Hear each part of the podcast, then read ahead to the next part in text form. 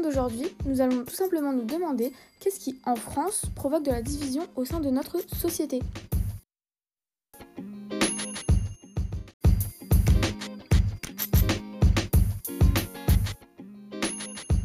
Afin de répondre à cette question, nous étudierons les inégalités salariales entre hommes et femmes à l'aide de nos spécialistes 1 et 2.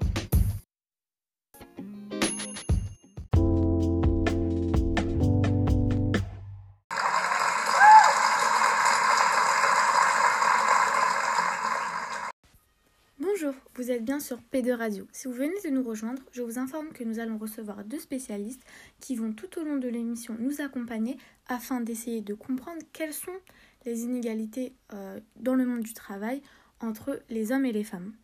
Ah, voilà nos deux spécialistes. Bonjour. Bonjour,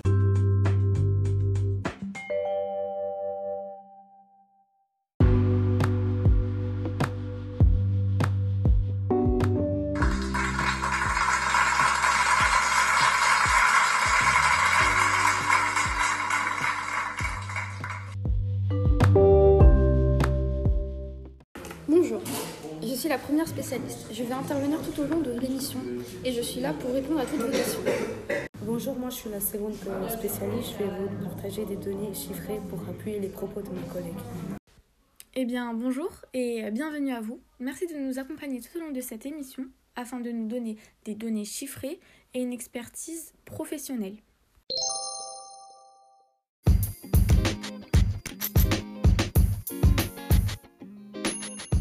Pouvez-vous nous rappeler qu'est-ce qu'un lien social et qu'est-ce qu'une so- société afin que nos éditeurs comprennent mieux de quoi vous allez nous parler par la suite? Euh, oui, bien sûr, un lien social désigne l'ensemble des relations qui unissent des individus faisant partie d'un même groupe social qui- et qui établissent des règles sociales contre un individu ou groupe social différent. Ah, très intéressant. Et votre définition d'une société?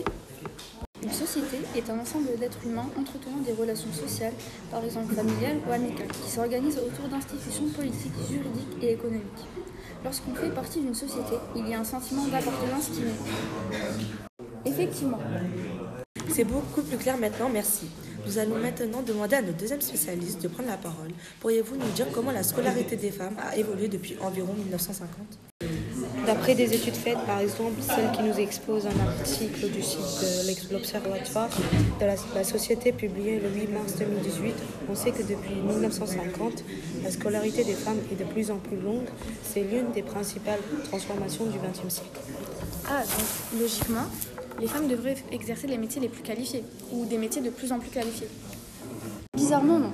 Toujours d'après des études scientifiques, les postes occupés dans le domaine de la direction par les femmes dans le public représentent environ 32%, et ils sont encore plus faibles dans le privé, seulement 24%.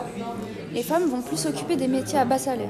Les bas salaires sont les salaires inférieurs aux deux tiers du salaire médian de l'ensemble de la population. Par exemple, ou encore les emplois, du, les emplois temps partiels, des CDD ou encore des métiers non qualifiés. Par exemple, 63 des métiers non occupés vont être occupés par des femmes. Ah oui, assez étrange. Euh, juste avant, vous nous avez expliqué que les femmes sont de plus en plus qualifiées, mais vous nous expliquez pourtant juste après qu'elles occupent les métiers avec le moins, qui demandent le moins de qualification. Je suppose donc qu'une femme a moins de chances d'être engagée qu'un homme pour un même métier, sachant qu'elles ont les mêmes compétences. Oui, malheureusement c'est le cas. Un homme est beaucoup plus prompt à négocier avec son patron qu'une femme. En effet, en moyenne, un homme est 9 fois plus prompt à négocier avec son patron sur son salaire qu'une femme.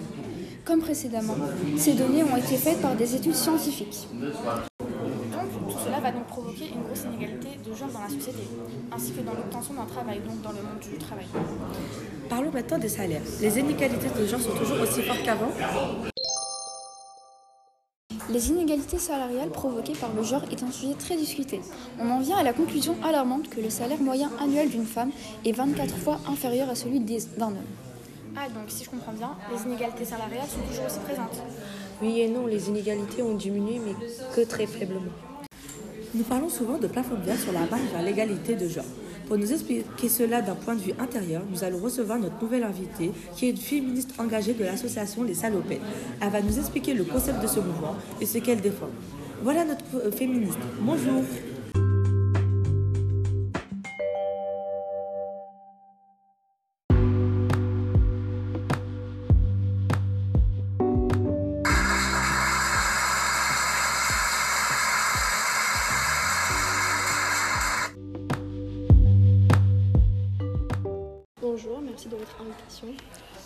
Pouvez-vous nous expliquer dans un premier temps en quoi consiste le féminisme, puis euh, qu'est-ce que signifie réellement être une féministe, surtout euh, de nos jours?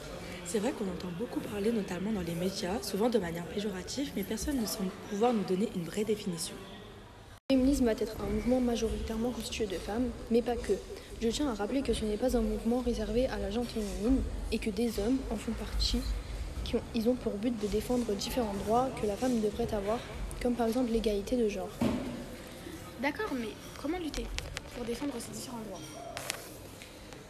Il existe différents moyens. Il y a tout d'abord les manifestations comme celle organisée par Oser le féminisme, qui est une association féministe.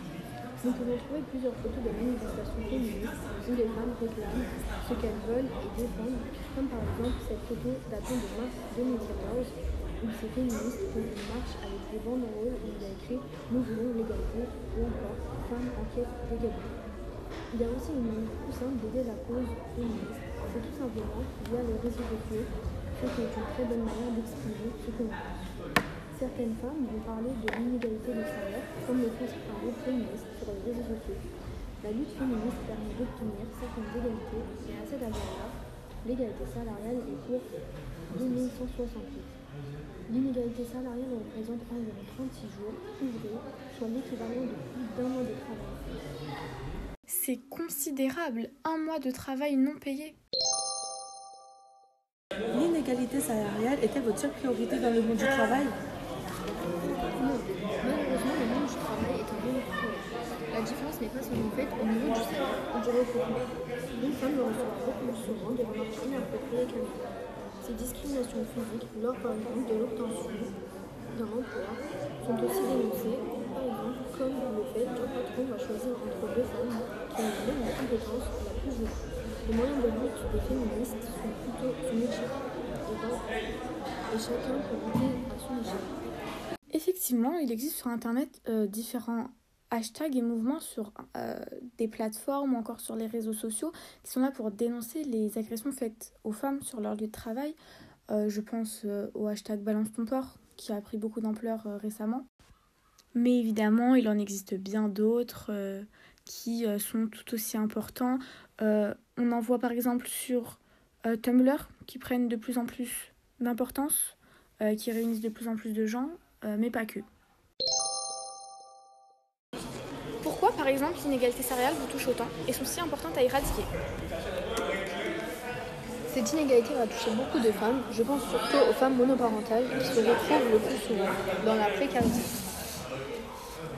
Effectivement, d'après des études scientifiques, un quart des femmes est touché par la pauvreté due à cette inégalité salariale et aussi l'inégalité d'obtention d'un emploi. Effectivement, il semble logique que si l'obtention d'un emploi est plus compliquée pour une femme, les femmes monoparentales aient des difficultés à trouver un emploi et donc subvenir aux besoins de leur famille. Et donc que ces mêmes femmes monoparentales vivent dans une précarité certaine.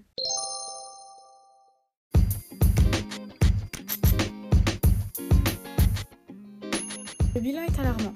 En effet, cette différence qui pour certains pourrait être négligeable, cette différence salariale, crée au sein de notre société une division et ainsi brise le lien social.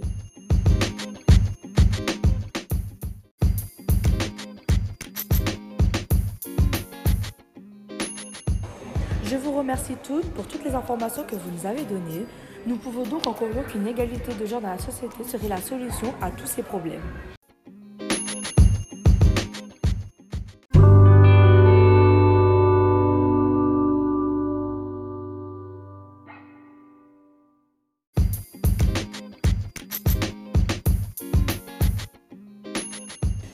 Merci de votre attention. Nous nous retrouverons dans un prochain podcast qui portera sur la solidarité intergénérationnelle à rude épreuve. Merci.